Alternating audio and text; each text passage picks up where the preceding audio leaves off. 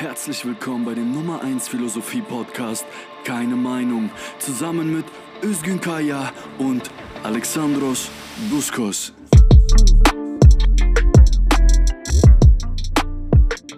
Herzlich willkommen zu der neuen Ausgabe des Keine Meinung äh, Philosophie Podcasts.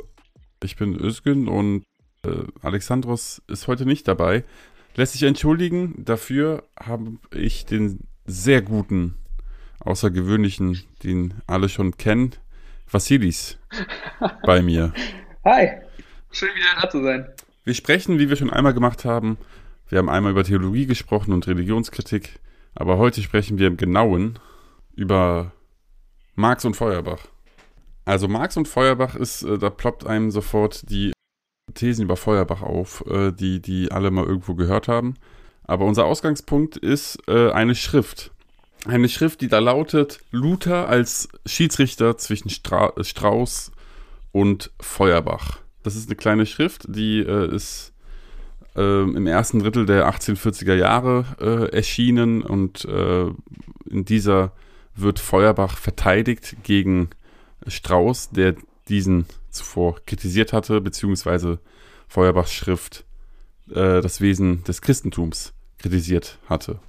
Eine Autorenschaft ist nicht bekannt. Äh, es ist unterschrieben mit kein Berliner, was aber einige Leute, vor allem auch sowjetische Wissenschaftler, nicht davor abgeschreckt hat, es Marx zuzuschreiben, als sie es dann veröffentlicht hatten in ihren äh, Marx-Engels-Ausgaben. Das wird aber das ist aber doch ein Streit, also es steht zur Diskussion, ob es so stimmt. Also die Aussage dieses, dieser kleinen Schrift, dieser paar Zeilen ist, und es gibt keinen anderen Weg für euch zur Wahrheit und Freiheit als durch den Feuerbach. Der Feuerbach ist das Purgatorium der Gegenwart. Oftmals, vielleicht sagt ihm, sagt jetzt dem einen oder anderen auch Purgatorium der Gegenwart was. Das wird immer wieder Marx zugesprochen. Da hieß es, ja, Marx hat doch Feuerbach da verteidigt, aber nee, Vielleicht war, vielleicht war dem nicht so. Es gibt Indizien, will ich es vielleicht nennen, bevor ich sage Beweise.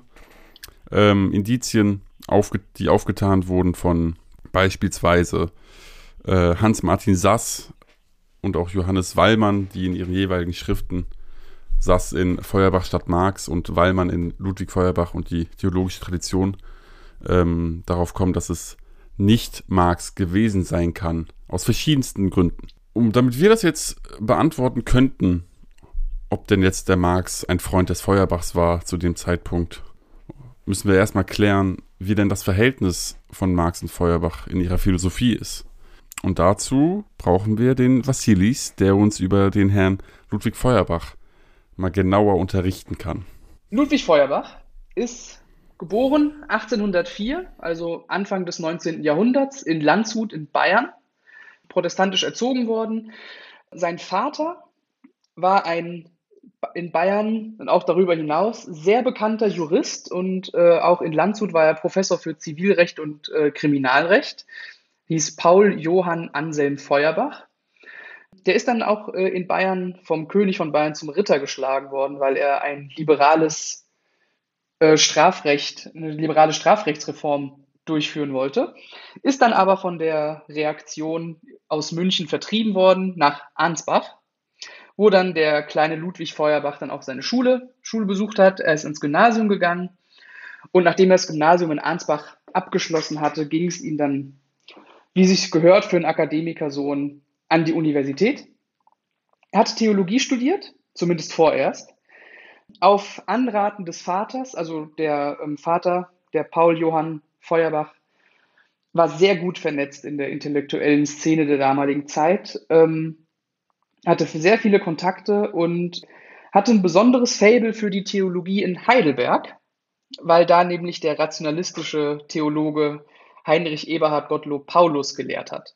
Der hat dann versucht, die Wundererzählungen rationalistisch aufzuklären und was es damit auf sich hat. Und das hat dem Vater von Feuerbach zugesagt. Dementsprechend hat er seinen Sohn dann nach Heidelberg geschickt. 1823 mit 19 Jahren ist dann Ludwig, nach, Ludwig Feuerbach nach Heidelberg gegangen, wo er aber nicht den ausgewählten Weg des Vaters genommen hat, sondern er ist ein, ein, ein nennen wir es mal anderen Theologen, der auch in Heidelberg gelehrt hat, geraten. Und das ist der ähm, heute ein bisschen vergessene, damals sehr bekannte spekulative Theologe Karl Daub gewesen. Spekulative Theologie meint grundsätzlich eigentlich der Versuch, Theologie im Anschluss an Hegels Philosophie zu machen. Ganz grob. Und Feuerbach war von diesem Karl Daub sehr, sehr angetan, hat sehr guten Kontakt zu ihm geschlossen. Und ähm, nach einem Jahr, in dem er in Heidelberg war, durfte er dann, hat er seinen Vater angefleht, er durfte nach Berlin gehen, weil er war nämlich von Daub und Hegels, also von Daubs Hegel-Darstellung so angetan, dass Feuerbach Hegel selbst hören wollte. Und äh, nach einem Jahr Studium in Heidelberg durfte er dann nach Berlin gehen. Äh, der Vater hat zugestimmt und er hat dann ab 1824 bis 1826 Hegel selbst gehört in Berlin. Hat dann auch bei Schleiermacher studiert, Theologie und dann Philosophie bei Hegel.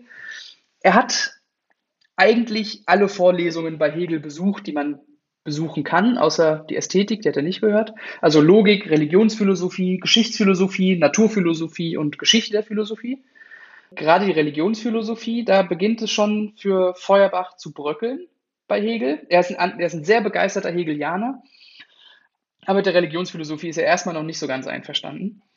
Ähm, aber er ist von Hegel und der Philosophie so überzeugt, dass er ein Jahr nachdem er nach Berlin gegangen ist, also 1825, bricht er sein Theologiestudium vollends ab, um sich ganz der Philosophie widmen zu können.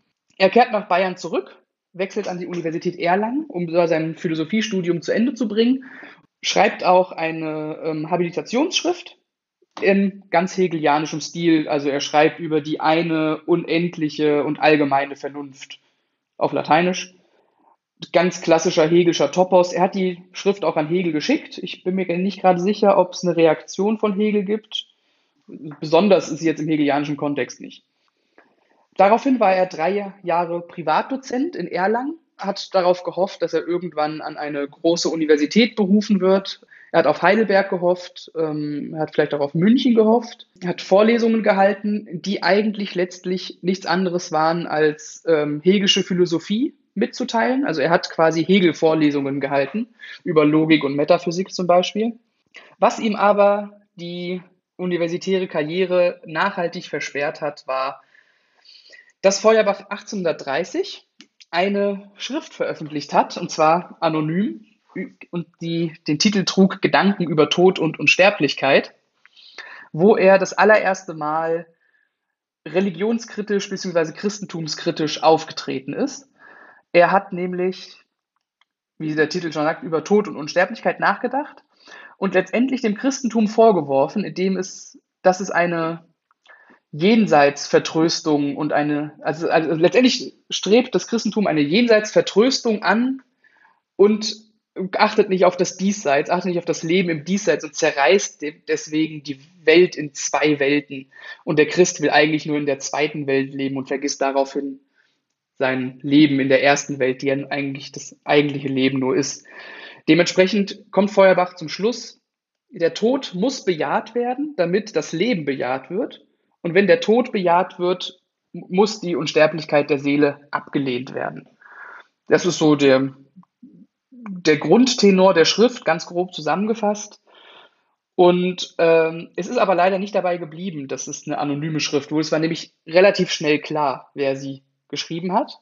Und daraufhin war dann klar, dass Feuerbach nie ein großes akademisches Amt belegen wird, 1831, also ein Jahr nachdem er die Schrift veröffentlicht hatte, verlässt er auch die Universität in Erlangen. Er ist dann kein Privatdozent mehr, beziehungsweise er wird gegangen, sagen wir es so, lebt daraufhin als Privatgelehrter. Nicht mehr an der Universität, er schreibt Bücher, aber ist halt abhängig von dem Geld, was er mit seinen Büchern verdient und ist abhängig auf Gönnerschaft.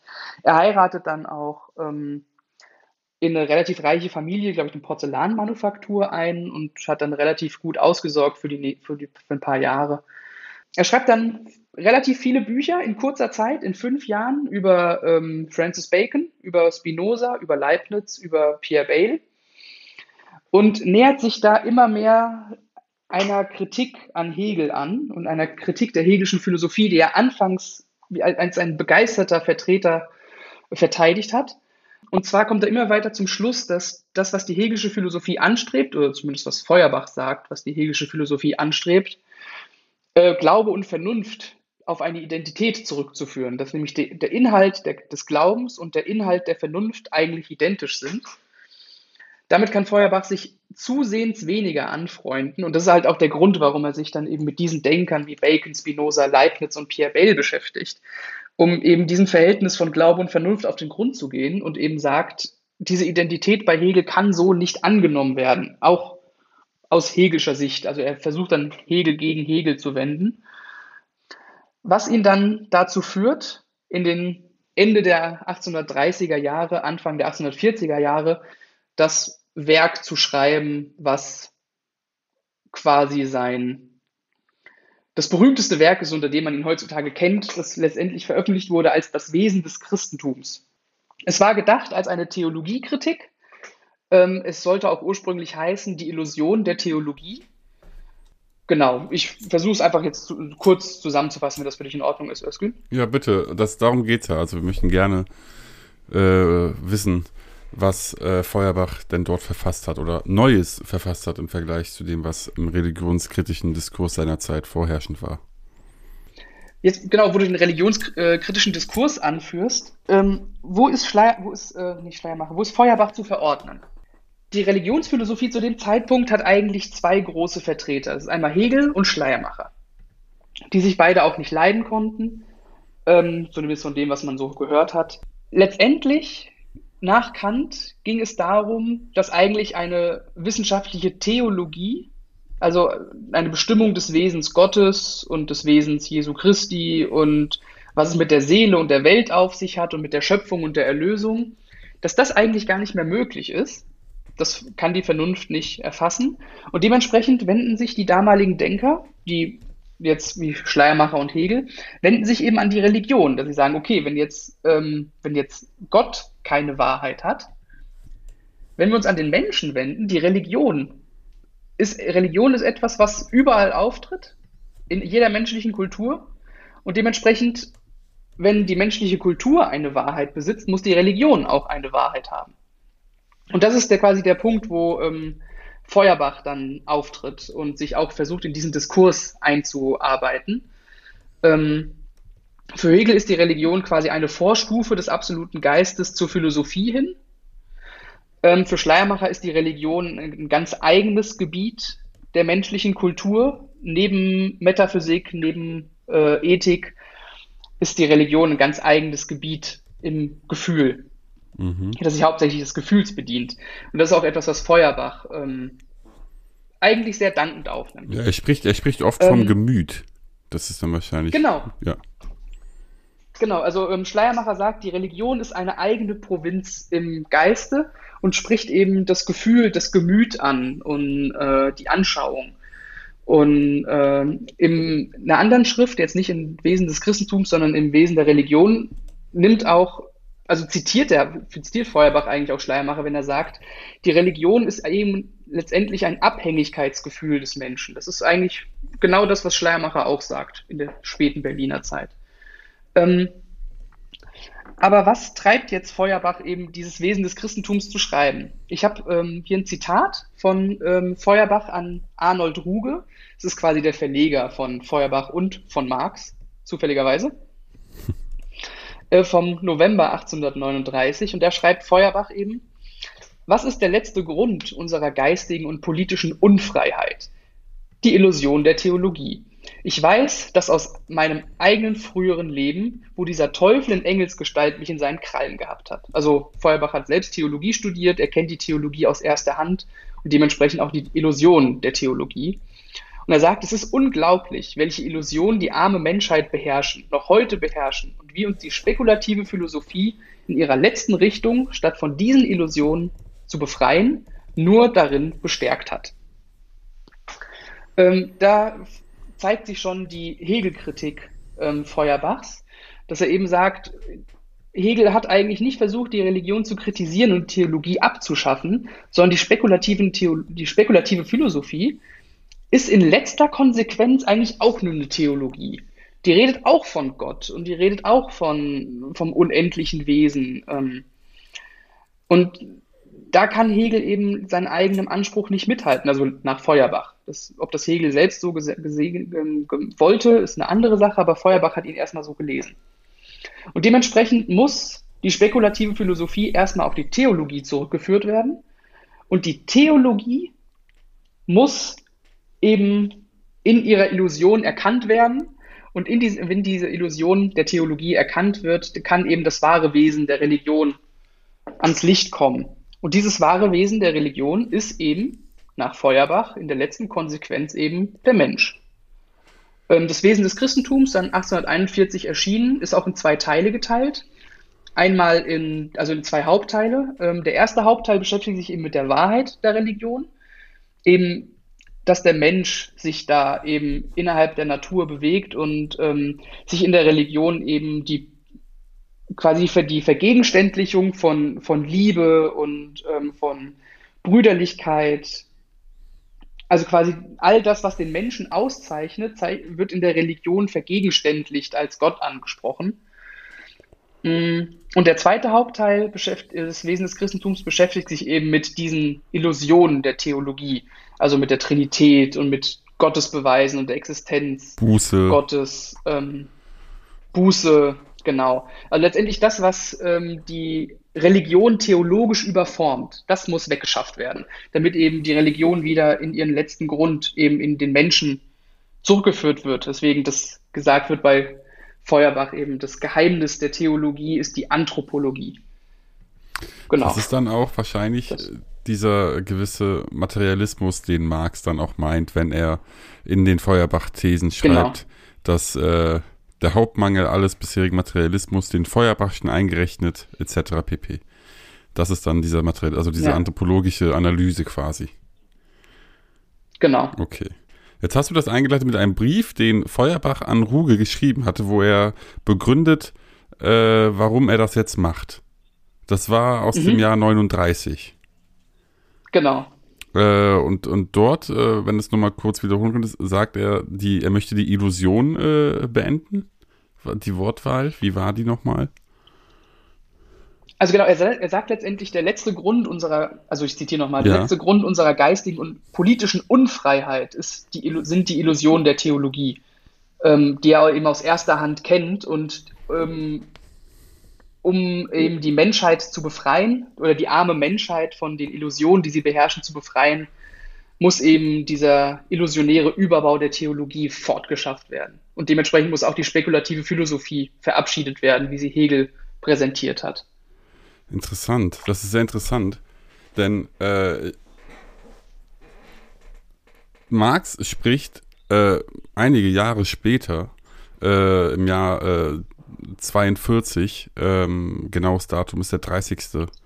November 42, schreibt er auch einen Brief an Ruge. Das ist, Ruge ist ja eine Person, die beide kennen. Äh, das mhm. ist ja, du hast es ja auch gesagt, das ist ein Verleger von Marx, auch ein Verleger von Feuerbach, der auch ein Problem hatte mit der vorherrschenden politischen Macht und äh, diese jungen, man kann sie ja schon jung nennen, in ihren 20ern und 30ern, vielleicht Feuerbach ist ein bisschen älter, da war er schon Richtung 40, nur um den Kontext mal klarzustellen. Also Marx schrieb an Ruge 42, dass er vorhabe, Zitat, die Religion mehr in der Kritik der politischen Zustände als die politischen Zustände in der Religion zu kritisieren. Da die Religion an sich inhaltslos nicht vom Himmel, sondern von der Erde lebt und mit der Auflösung der verkehrten Realität, deren Theorie sie ist, von selbst stürzt.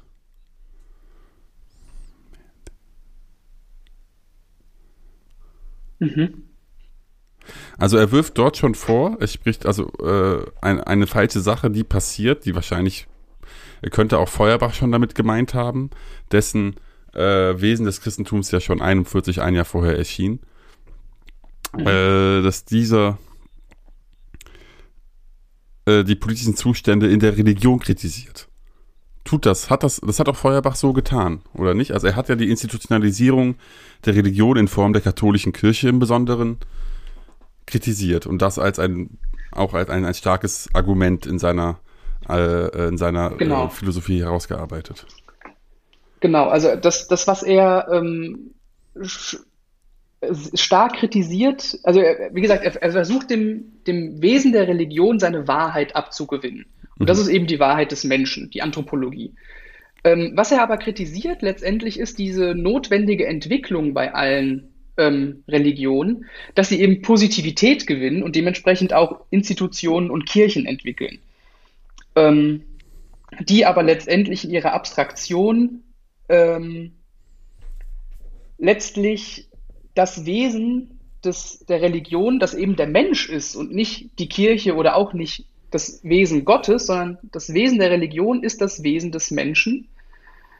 Ähm, oder die Anschauung des Wesens des Menschen und eben diese Positivität, diese Institutionalisierung, wie, er, äh, wie sie gerade ähm, bei Feuerbach im Mittelalter in der katholischen Kirche sieht, ähm, da werden dann Dogmen gemacht und da wird und da hat die Kirche eine unfassbare Macht, ähm, dass eben gerade das kritisiert wird, weil da eben das wahre Wesen der Religion verstellt wird. Und da werden dann die Illusionen der Theologie geschaffen. Ähm, also er kritisiert nicht, die, nicht das Wesen der Religion selbst, mhm. sondern er kritisiert die Theologie, er kritisiert auch das Christentum und er kritisiert vor allem diese, ähm, diese geschichtlich aufgetretene Positivität des Christentums. Okay.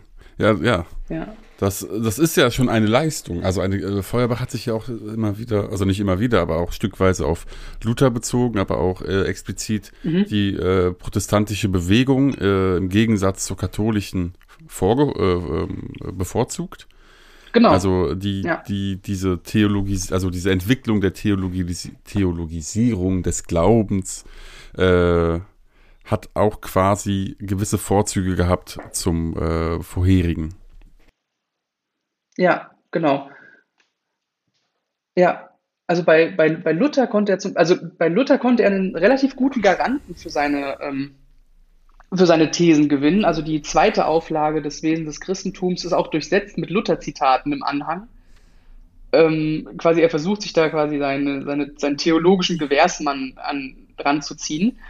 Und er versucht ihn quasi dadurch als Verbündeten zu gewinnen, dass eben bei Luther es darum geht, dass er sagt, die Kirche hat sich selbst überformt. Die Kirche ist quasi zum Selbstzweck geworden. Die Kirche ist nicht mehr, geht, da, da geht es nicht mehr um Religion, da geht es nicht mehr um Glauben.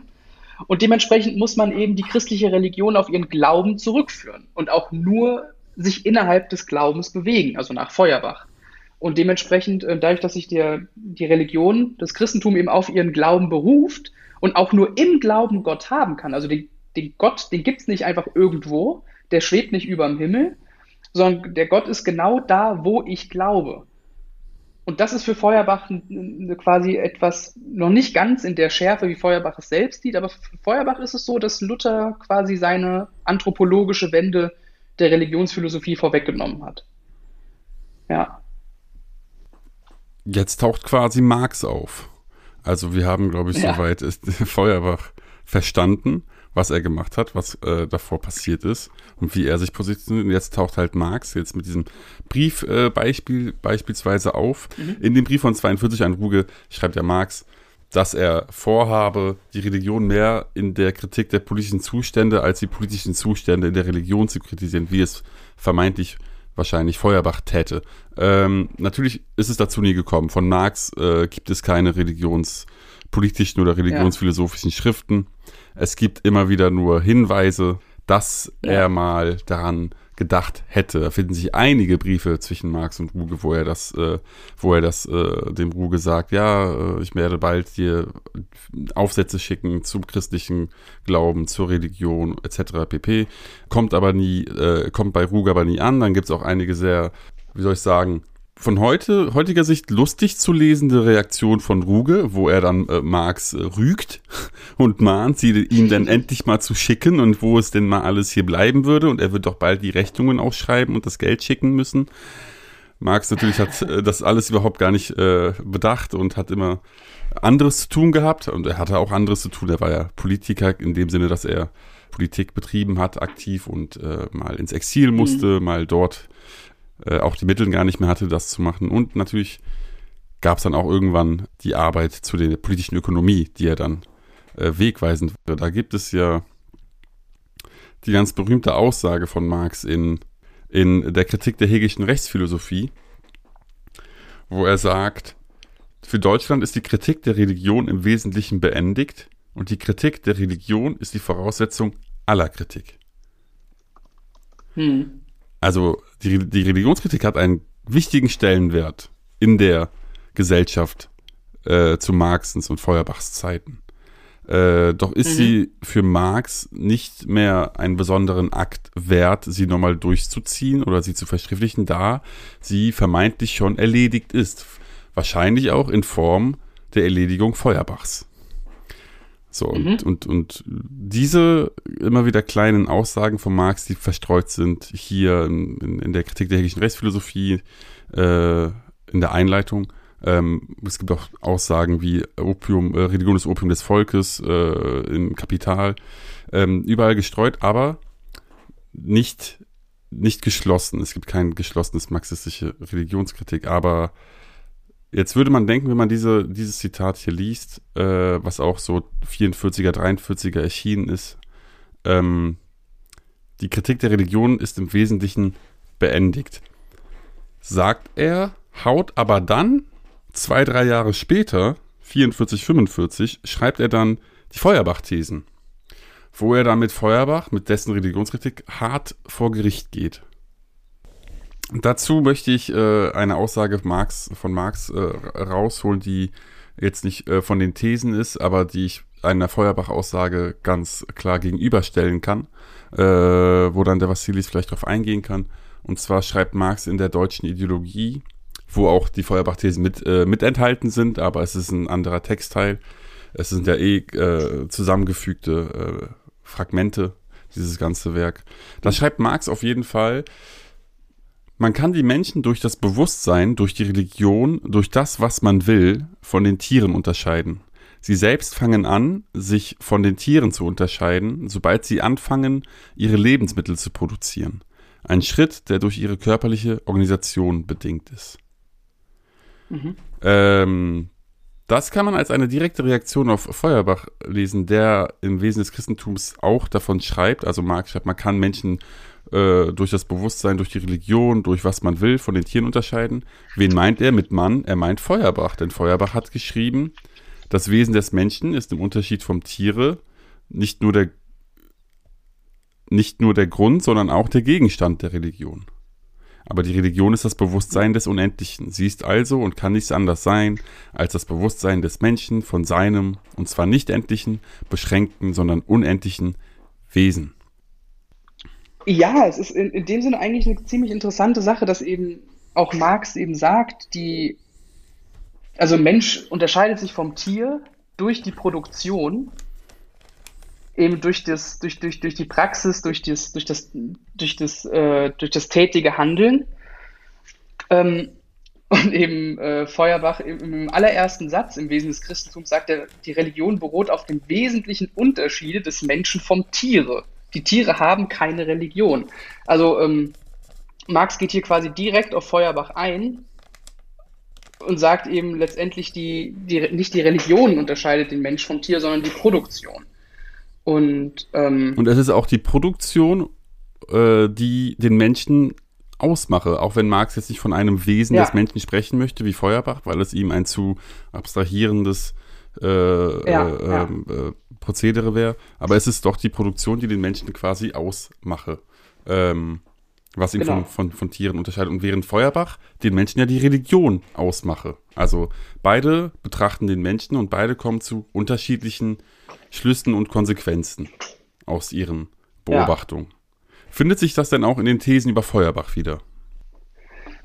Ähm, also grundsätzlich ist es, ist, also ähm, hätte ich jetzt, also ich hätte jetzt so gelesen, die Thesen über Feuerbach haben letztendlich die Quintessenz, also die Kritik an Feuerbach lässt sich quasi runterbrechen darauf, dass ähm, Feuerbach es nicht schafft, den Standpunkt der Praxis einzunehmen.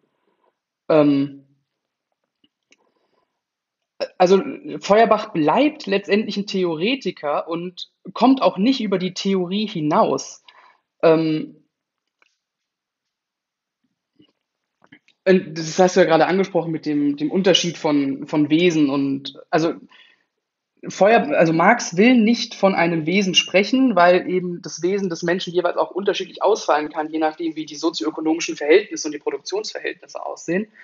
Ähm, Während es aber jetzt bei Feuerbach so ist, dass er versucht, eine anthropologische, anthropologisch gültige Definition des Menschen oder eine Bestimmung des Menschen vorzuführen, indem er eben sagt, der Mensch ist dasjenige Tier oder unterscheidet sich dadurch vom Tier, dass er, dass, es dass er der Mensch religiös ist und die Religion eben die Vergegenständlichung des innersten menschlichen Wesens ist. Ähm, Genau, und dementsprechend bleibt eben Feuerbach auf diesem Standpunkt der Theorie, ähm, was dann ja, glaube ich, also in, den, in, der deutschen Ideologie wird dann ja auch kritisiert, dass ähm, Feuerbach überhaupt nicht daran denkt, dass andere Kulturen andere Produktionsverhältnisse haben können und dementsprechend auch sich anders entwickeln können.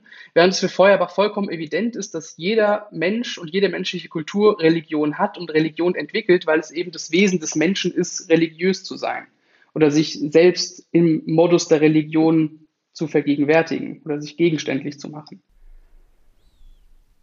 Da kann man ja dann eigentlich nicht von, äh, von, von einer Partnerschaft Feuerbachs und Marx sprechen. Also da wirkt ja jetzt schon direkt dieser eine, diese eine Verteidigungsschrift äh, für Feuerbach von kein Berliner schon, äh, dass die Autorenschaft bei Marx Dicke schon sehr äh, mehr als unwahrscheinlich, sondern, also nicht nur unwahrscheinlich, sondern ja, äh, ja. unsinnig. Ja, ja, würde ich auf jeden Fall auch sehen. Ich, ich glaube, ähm,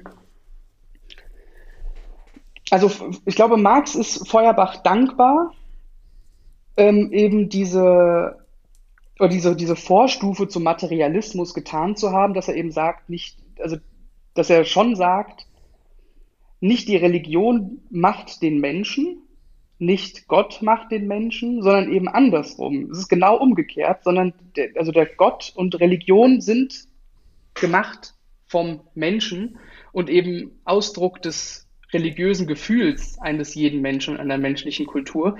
Und ähm, ich glaube, Marx nimmt es dankend an. Das muss man, glaube ich, schon so an, eingestehen, aber das fast nicht heißt, dass er ähm, da keine Kritik zu üben hat, beziehungsweise keine Kritik üben kann. Ähm, genau. Aber es ist auf jeden Fall sehr unwahrscheinlich, dass äh, Marx sich hinstellt und Strauß gegen Feu also Feuerbach gegen Strauß verteidigt auf Basis von lutherischen Einsichten. Äh, wenn wir auch weiter in die, in die Thesen über Feuerbach reinschauen, also jetzt jede einzelne äh, rezitieren und besprechen, äh, das macht nicht viel Sinn in unserem äh, Kontext des Podcasts, jetzt aktuell. Aber wenn mhm. wir da weiter reinschauen, ähm, du hattest am Anfang davon geschrieben, äh, gesprochen, Feuerbach hat in das Wesen des Christentums zwei Teile, einen, einen wahren äh, anthropologischen und einen unwahren theologischen Teil der Religion genau. besprochen. Äh, diese, diese Zweiteiligkeit, auf die kommt auch Marx in seinen Thesen zu sprechen. Er spricht da von einer Verdopplung der Welt in eine religiöse und mhm. weltliche. Mhm. Äh, quasi die religiöse wäre dann halt Feuerbachs äh, äh, Theologie, äh, ähm, Feuerbachs theologische, äh, unwahr, das, unwahre, das unwahr theologische der Religion und das weltliche, von dem Marx hier spricht, ist dann wiederum das äh, anthropologische, wahre Wesen der Religion, von dem Feuerbach da spricht. Also Marx äh, gibt zu Feuerbach, äh, dass er diese Verdopp von dieser Verdopplung ausgeht. Was er aber Feuerbach kritisiert, ist, dass äh, ähm, da die religiöse Welt, Feuerbach löst ja die religiöse Welt in die weltliche, in ihre weltliche Grundlagen auf, indem er äh, mhm. das anthropologisiert oder materialistisch auffasst, was Religion ausmacht. Er sagt ja, äh, die, das Prädikat der, der Liebe, des, des Guten, was wir Gott und Jesus zusprechen, das ist eigentlich menschlich. Also das mhm. sind eigentlich menschliche Prädikate, äh, das müssen wir jetzt begreifen. Das meint Marx jetzt, wenn er sagt, das wird aufgelöst in ihren weltlichen Grundlage. Aber was dann halt äh, Marx kritisiert ist, ähm, dass Feuerbach die Religion als ein essentiell menschliches Produkt ansieht oder mhm. Nicht mal nur Produkt, sondern im Grunde genommen äh, Spiegelung des, des Bewusstseins, ähm, des menschlichen Bewusstseins, während Marx meint, äh, dass, dass die Religion aber eigentlich nicht in das Weltliche aufgelöst werden müsse, sondern der richtige Schritt wäre, die Religion als ein Produkt der weltlichen, des, der, der, der, äh, der, der Verhältnisse, der ökonomischen und auch sozialen, politischen Verhältnisse zu sehen. Ja, ja. Wenn man das nämlich so sehen würde, äh, löse sich quasi die Wahrheit oder die vermeintliche Wahrheit oder Unwahrheit der Religion von selbst auf. So Marx. Es bräuchte nicht die Kritik der Religion, sondern die Religion wird ja selbst, da sie quasi nur äh, Illusion oder Ideologie ist äh, oder Überbau ist, ähm, verliert sie ihren, äh, diesen, diesen politischen oder bekommt sie erst gar nicht diesen, diesen emanzipatorischen Charakter, den Feuerbach ihr zuspricht, sondern es ist quasi nur ein politisches Produkt oder ein gesellschaftliches Produkt, was so genau. und so also, zu erklären sei. Ja, also Feuerbach geht ja quasi da, davon aus, dass der Mensch eben dadurch befreit wird, dass er eben diese Illusion der Theologie einsieht. Es, ist, es geht eben nicht um, um den Gott, der außerhalb der Welt steht und der mich geschaffen hat, sondern wenn ich eingesehen habe, dass die Religion eigentlich nur die Vergegenständlichung meines eigentlichen inneren Wesens ist, meine, Lieb meine Liebe, meine Güte. Es ist nicht die Güte Gottes und nicht die Liebe Gottes, sondern es ist meine eigene. Ähm, wenn ich das eingesehen habe, dann entwickle ich einen ganz anderen Standpunkt meinen Mitmenschen gegenüber. Und das hat der, der späte Feuerbach dann auch versucht, in so eine Ich-Du-Ethik zu überführen.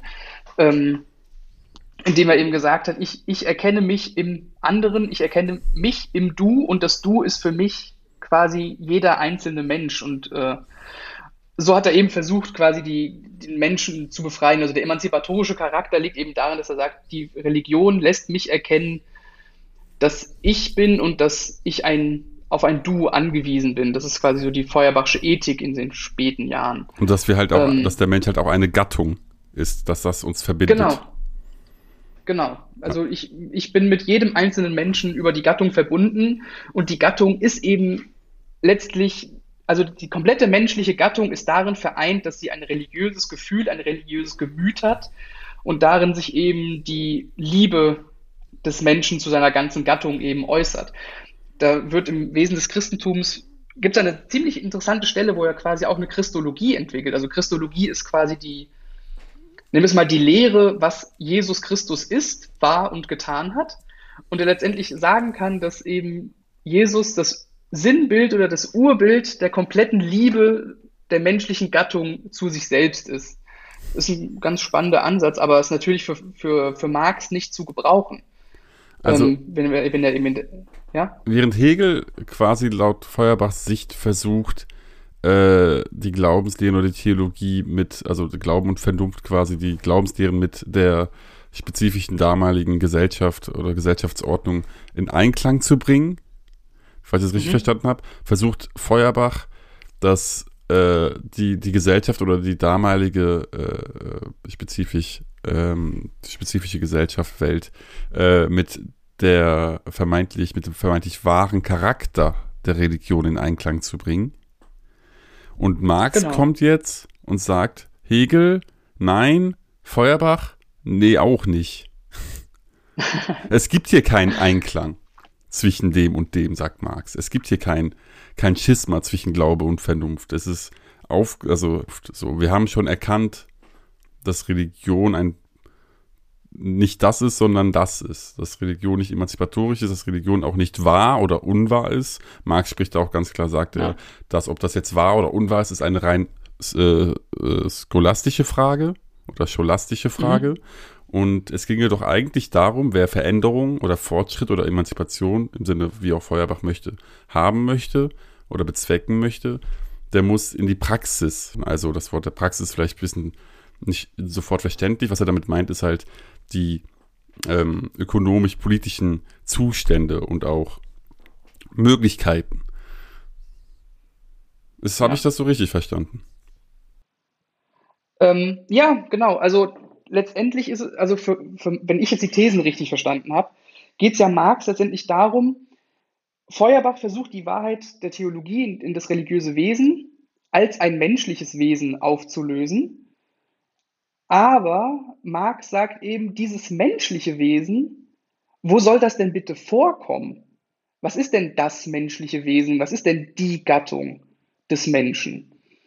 Und äh, da sagt er eben, das, was Feuerbach macht, ist letztendlich nichts anderes, was Hegel auch macht, dass er eben sagt, diese Gattung ist das Wesen des Menschen, aber das Wesen des Menschen ist nur ein komplett abstraktes, isoliertes Gebilde, was überhaupt keinen Ansatz mehr an der realen gesellschaftlichen Wirklichkeit hat. Ähm, und dass sich letztendlich gesagt werden muss, dass dieses menschliche Wesen eigentlich auch wieder aufzulösen ist, eben in das, äh, eben in das, äh, ich glaube in der sechsten These steht das Ensemble der gesellschaftlichen Verhältnisse.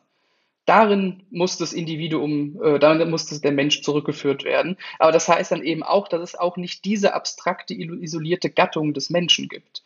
Und dementsprechend, wenn es keine abstrakte, isolierte Gattung des Menschen gibt, gibt es auch kein Wesen der Religion. Das, das, diese, diese Herangehensweise von Feuerbach, die nennt dann Marx auch äh, bisheriger Materialismus oder spezieller in der neunten ja. These spricht er von der anschauende Materialismus.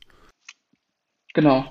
Der dann die, Zitat, Sinnlichkeit äh, nicht als praktische Tätigkeit begreift, sondern ist die Anschauung der einzelnen Individuen und der bürgerlichen Gesellschaft. Also das, was dann Feuerbach da als menschliches Wesen ausmacht, ist im Grunde dann für Marx eigentlich das vermeintliche Wesen der bürgerlichen Gesellschaft, die sich da Feuerbach vorstellt. Genau. Genau. Also Feuerbach ist eingebunden in, seinen, in seine eigene bürgerliche Gesellschaft, in seine Vorstellungen. Und das, was er als Wesen des Menschen, als Gattungsbegriff des Menschen aufmacht, ist letztendlich nichts anderes als eben diese bürgerliche Gesellschaft, in der er sich selbst befindet. Die, ähm, in der dann Menschen Rechte haben, Würde haben, die rechtlich gesichert ist, etc. pp. Und das wünscht er sich dann ausgeweitet zu sehen. Und er genau. meint, das wäre genau. genau. im Grunde auch das, was die christliche Religion nach Jesus äh, im Sinn hätte. So kommt Marx in der zehnten These zur Aussage, der Standpunkt des alten Materialismus ist die bürgerliche Gesellschaft, siehe Feuerbach und Ausführungen. Der Standpunkt des Neuen, er selbst, des Neuen ist die menschliche Gesellschaft oder Wortspiel nach Marx, die gesellschaftliche Menschheit. Mhm. Also er stellt dann ja. der bürgerlichen Gesellschaft die kommende, wahrscheinlich sozialistische, menschliche Gesellschaft gegenüber. Also wenn, wenn äh, Feuerbach quasi sagt, wir leben in einer Gesellschaft, deswegen sind wir doch mal alle nett zueinander, äh, sagt Marx, ja, aber es muss nicht diese Gesellschaft sein, die, die, in der wir jetzt leben und die du vor Augen hast. Gesellschaft kann auch anders funktionieren. Mhm. Also da, da ist es auch, ähm, dort argumentiert auch Marx quasi gegen dieses vermeintliche Schisma zwischen Individuum und Gesellschaft, was wir bei Libertären oder bei äh, ähm, Radikalliberalen wahrnehmen. Dieses Schisma existiert für ihn erst gar nicht. Das ist vielleicht ein, ein, ein Phänomen der bürgerlichen Gesellschaft oder des Diskurses in der bürgerlichen mhm. Gesellschaft, aber die eigentliche Gesellschaftlichkeit mhm. hat dieses Problem nicht, wenn sie denn sozialistisch gestaltet ist. Ja, es ist natürlich eine, nicht eine spannende Frage, wie halt quasi Feuerbach mit, also Feuerbach kann, konnte natürlich davon gar nichts wissen, weil die Thesen über Feuerbach natürlich nicht veröffentlicht waren. Die waren ja bei Marx irgendwo in der Schublade oder die waren ja nur als Manuskripte irgendwo vorhanden, oder? Genau, ja, die, die, die Thesen waren äh, fertig, es waren halt elf, äh, ich glaube, man kann es Aphorismen nennen. Ne? Es sind elf kurze, ja. kurze Angriffe ja. äh, und die Manuskripte, von denen du sprichst, sind dann halt die Manuskripte, die man als äh, die deutsche Ideologie kennt. Das sind auch so drei ja. Kapitel, eins Ad Feuerbach zu Bruno, Ma äh, äh, Bruno Bauer und, und äh, Max Stirner. Aber das sind mhm. genau, die sind nur manuskriptartig äh, enthalten und zu Lebzeiten nicht veröffentlicht wurden. Genau. Konnte, da konnte Feuerbach nichts gegen machen damals.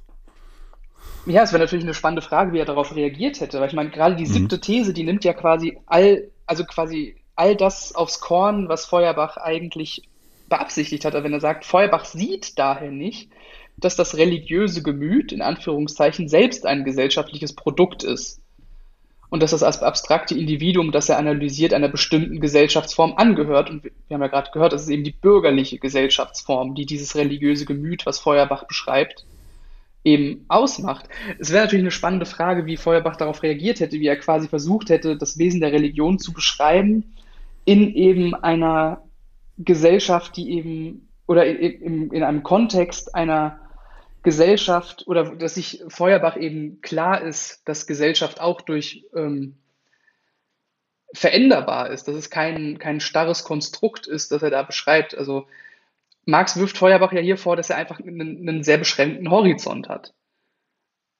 Ähm, ja, es ist natürlich, also es, es gibt natürlich so andere Versuche, wie Feuerbach versucht, damit umzugehen, dass er eben gerade versucht, eben von diesem, von diesem christlichen Glaubensverständnis sich ein bisschen zu lösen, dass er sagt, okay, das Wesen des Glaubens ist Liebe und Güte als Wesen des Menschen. Dass er eben später nochmal in anderen Vorlesungen zum Wesen der Religion, das ist jetzt nicht mehr das Wesen des Christentums, sondern zum Wesen der Religion, eben sagt, dass dieses religiöse Gefühl einer jeden Religion eben davon handelt, dass der Mensch sich grundlegend abhängig fühlt. Also es ist ein, ein Abhängigkeitsgefühl. Ähm, und da ist Feuerbach tatsächlich der Meinung, dass das jeder Gesellschaft und jeden Menschen zu eigen ist, weil der Mensch eben nicht für seine eigene Geburt verantwortlich ist. Er ist nicht für sein eigenes Sterben verantwortlich. Und letztendlich ist er auch abhängig von der Gesellschaft, in der er sich befindet. Also es ist letztendlich immer weiter ein Abhängigkeitsgefühl, was sich eben auf Leben und Tod erstreckt. Und dieses Abhängigkeitsgefühl ist dann letztendlich für ihn dann das Wesen der Religion. Das geht dann noch ein bisschen weiter als das, was sein Wesen des Christentums beschreibt. Mhm. ist dann natürlich dann die Frage, ob das dann das treffen würde, was Marx hier an Feuerbach kritisiert. Äh, ja, also die, die, die Frage, warum oder wie es dazu kam, dass das, wie, wie hätte wohl Feuerbach geantwortet? Ich glaube, Marx äh, es wird spekuliert, äh, dass, dass Marx halt bewusst diese Schriften nicht veröffentlicht hat damals, äh, mhm. Es gibt auch immer wieder Verweise, wo er schreibt in Briefen, ja, an der nagenden Kritik ist das dann hängen geblieben. Also ähm, äh, pff, am, am, am wahrscheinlichsten aus meiner Recherche oder meiner äh, Auseinandersetzung ist es, dass er diese für, wie es auch eigentlich in dem Zitat aus äh, der, seiner Einleitung zur Kritik der hegelischen Rechtsphilosophie steht, dass er halt sie für nicht, nicht primär wichtig mhm. äh, erahnt hat. Also, ja. denn die Auseinandersetzung von, von Feuerbach und auch Bauer und Stirner und also diesem bestimmten Kreis ähm, sind halt wirklich, wie Marx es sagt, sind scholastische Auseinandersetzungen, sind theoretische Auseinandersetzungen, sind kulturtheoretische mhm. Auseinandersetzungen. Das würde heute im Feuilleton vielleicht erscheinen. Oder also unter anderem auch auszugsweise. Ja. Natürlich wird es erstmal in einem Journal erscheinen und sonst was, aber es wird natürlich auch dann dort weiterverwertet. Und äh, Marx hat sich aber dahingehend, auch wenn er der Philosophie nicht quasi den Rücken kehrt, hat er sich ja mit der politischen Ökonomie sehr stark aus, ange, angefangen auseinanderzusetzen. Und nachdem er mhm. für sich erkannt hat, dass es die Ökonomie ist, die, ähm, dass die, die ähm, federführende Kraft der Gesellschaft ist oder der Welt, in der wir leben, äh, hat es dann für ihn auch keinen Sinn mehr gemacht, sich dann noch damit zu befassen, denn volle mhm. Konzentration muss in die politische Ökonomie oder in die Untersuchung der politischen Ökonomie gebracht werden. Und so kam dann ja auch, ich glaube, wieder 44, 45 äh, seine, ähm, seine, äh, wie heißen sie denn, äh, politisch-philosophischen, äh, ökonomisch-philosophischen Manuskripte hat er dann hm. entwurfsartig geschrieben. Also es ging sehr schnell Schlag auf Schlag für Marx. Er hat sich damit auseinandergesetzt, er hat schnell für sich erkannt, nee, und wollte niemanden mhm. wahrscheinlich auch auf die Füße treten. Es gibt einen, äh, einen Briefwechsel zwischen Marx und äh, Feuerbach aus dem Jahr 43. Er liegt mir leider nicht vor, ich konnte nicht reinsehen, aber ich weiß, es gibt diesen. Was jetzt da genau drin steht, weiß ich nicht. Ähm, mhm. äh, ja, also das ist dann wahrscheinlich der Grund. Ich glaube, äh, hätte Ma Marx es veröffentlicht, hätte Feuerbach wahrscheinlich weiter sich verteidigt. Und wahrscheinlich mhm. auch äh, unter Pseudonym. so wie mhm. es auch mit kein Berliner vielleicht geschehen ist. Wir wissen es. Wir wissen es nicht genau. Ja. Ja. Ich hätte vielleicht noch ein Zitat aus der deutschen Ideologie, das habe ich extra rausgeholt, weil es irgendwie relativ gut auf den Punkt bringt, was du gerade eigentlich gesagt hast. Also er muss sich nicht mehr mit Feuerbach beschäftigen, weil das, was Marx beschäftigt, eben ein Standpunkt der Praxis ist, der über die Theorie oder über, das Anschau über den anschauenden Materialismus eben hinausgeht. Und er schreibt eben in der deutschen Ideologie, also er, also Feuerbach, will das Bewusstsein über diese Tatsache etablieren. Er will also, wie die übrigen Theoretiker, nur ein richtiges Bewusstsein über ein bestehendes Faktum hervorbringen, während es dem wirklichen Kommunisten darauf ankommt, dies Bestehende umzustürzen. Also er will es nicht nur erkennen, er will es auch umstürzen. Wir erkennen es übrigens vollständig an, dass Feuerbach, indem er das Bewusstsein gerade dieser Tatsache zu erzeugen strebt, so weit geht, wie ein Theoretiker überhaupt gehen kann, ohne aufzuhören, Theoretiker und Philosoph zu sein. Ähm, also es trifft, glaube ich, genau das, was du gerade gesagt hast. Also er, es, es, klingt auch ein bisschen nach einem kleinen Diss gegenüber Feuerbach, glaube ich. Also er geht so weit, also erstmal anerkennt, er geht so weit, wie ein Theoretiker überhaupt gehen kann, aber er ist halt immer noch Theoretiker. Er kommt halt nicht zur Praxis. Genau, er bleibt in der Sphäre der Philosophie. So, genau. er, er, bringt alles, was er erkennt, äh, vielleicht auch Misse, Missstände der bürgerlichen Gesellschaft, die er vermeintlich erkennt, wie Armut und sonstiges. Darüber spricht der Feuerbach auch, Elend der armen Bevölkerung gegenüber ja. dem Wohlstand der Kirche als Institution. Erkennt er, aber er versucht halt alles in die Philosophie überzubringen. Ähm, was er aber auch selbst eigentlich auch Hegel äh, ein Teil selbst vorgeworfen hat. Also ich, äh, ich finde es ein bisschen interessant, dass Feuerbach ähm, zwar äh, Hegel bestimmte Fehler oder vermeintliche Fehler oder, oder Lücken in seiner Logik vorwirft, sie aber selbst mhm. nicht wirklich diese Lücken selbst nicht wirklich füllt oder auch nicht wirklich umdenkt und äh, sondern eigentlich in derselben Logik bleibt, Sachen halt zusammenzubringen. Ja. Also dass die gespalten, das Gespaltene unserer Realität, also diese äh, Ungerechtigkeit, sage ich jetzt mal salopp, nicht als kennt, er kennt Feuerbach als äh, er kennt Feuerbach nicht als äh, Produkt von menschlichen politischen Tätigkeiten ja. an, sondern Fehltritte, theologische ja, oder, ja. oder kulturelle oder sonstige Fehltritte. Ja. Ja, auf jeden Fall. Also ich glaube letztendlich, also das, was Feuerbach ja Hegel vorwirft, dass er nur, die, nur den abstrakten, absoluten Geist und nicht beim Menschen ankommt, ist ja letztendlich das, was Marx dann Feuerbach vorwirft, dass er eben sagt, er bleibt auch nur auf dem Standpunkt des abstrakten Menschen stehen. Also gut, Marx nennt es natürlich einen alten Materialismus, aber es liest sich schon ein bisschen so, dass äh, Marx bei Feuerbach schon anzweifelt, ob es überhaupt ein echter Materialismus sein kann wenn er eben schreibt, es, es geht hier um eine abstrakte Gattung und nur ein abstraktes Individuum in der bürgerlichen Gesellschaft und nicht um die konkrete menschliche Gesellschaft. Hm. Ja, danke dir, Vassilis. Danke für die Ausführungen. Danke nochmal für diese letzte Zusammenfassung. Ich hoffe, äh, liebe Hörer, Hörerinnen, dass, dass, äh, dass das zufriedenstellend war, auch ohne Alexandros, und dass es einen angenehmen Hörer-Zuhörungsverlauf äh, genommen hat. Vasilis, ich hoffe, du warst zufrieden, konntest alles loswerden, was du heute loswerden wolltest. Ich hoffe, ich weiß nicht, ich sage immer, du bist Feuerbach-affin, heißt jetzt nicht, du bist jetzt kein Feuerbachianer. Also so wie ich jetzt dich auch äh, verstanden habe, kannst du dem nicht viel abgewinnen, jetzt mit der Religion die Welt zu befreien sagen wir so, ich bin kein Feuerbacherianer, aber ich, ich finde ihn schon interessant. Das muss man schon zugestehen. Also es ist ein extrem spannendes Denken, wie man quasi versucht, Religionsphilosophie zu betreiben nach Hegel. Und da zählt Feuerbach eben schon zu den, zu den ganz Großen eben in dieser Problemgeschichte nach Hegel. Deswegen, genau, ich würde ihm jetzt auf, in den wenigsten Punkten wirklich zustimmen, aber das ist eine andere Geschichte. Es geht ja erstmal darum, ihn zu verstehen, was er eigentlich will. Und äh, jetzt haben wir ihn alle verstanden. Ich hoffe, wir haben auch Marx ein bisschen besser verstanden als bisher. Heute, das, das war, also das, das war zumindest der Versuch, nicht nur in verkürzten Zitaten und äh, polemischen äh, äh ähm, äh, Entsetzen, sage ich mal, Marx äh, irgendwie äh, zu verbreiten und zu verteidigen, sondern mal wirklich reinzugehen in, da, in die Auseinandersetzung ähm, und äh, sie äh, wiederzugeben und vielleicht auch im Nachhinein mit dem Nachhinein, mit dem Blick, mit dem retrospektiven Blick zu bewerten. Ähm, ja. Gut, dann werden wir, Vassilis, ich glaube, wir sprechen uns nochmal hin und wieder. Ja, sehr gerne.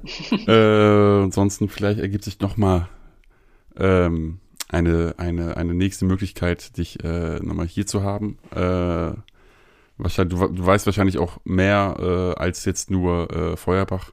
Ich glaube, Schleiermacher bist du auch sehr bewandert. Und auch die ganze spekulative Sorte äh, von damals ist dir bekannt, ne? Schelling, Fichte. Genau, also da können wir gerne nochmal drüber reden, wenn es denn dann, wenn es keine anderen Themen gibt. okay. Und dann hoffen wir auch, dass der Alexandros dann auch bereit ist und auch wieder die Muße und die Zeit hat. Äh, die Muße hat er immer, äh, nicht falsch verstehen, dass er auch die Zeit oder die, möglich die Möglichkeit hat, äh, teilzuhaben. So, genau, jetzt habe ich es in die Länge gezogen. Ich wünsche noch einen wunderschönen Tag, Abend, Nacht. Äh, wann ihr das hört, ist, äh, ist, ist eure Sache. Aber ich hoffe, ihr seid glücklich. Und wenn ihr unglücklich seid, hoffe ich, dass ihr, so auch wie Marx und auch zum Teil Feuerbach, genau Bescheid wisst, warum ihr unglücklich seid und das auch formulieren könnt.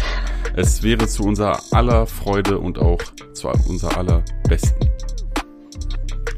Vasilis, äh, auf Wiedersehen. Mach's gut, vielen Dank.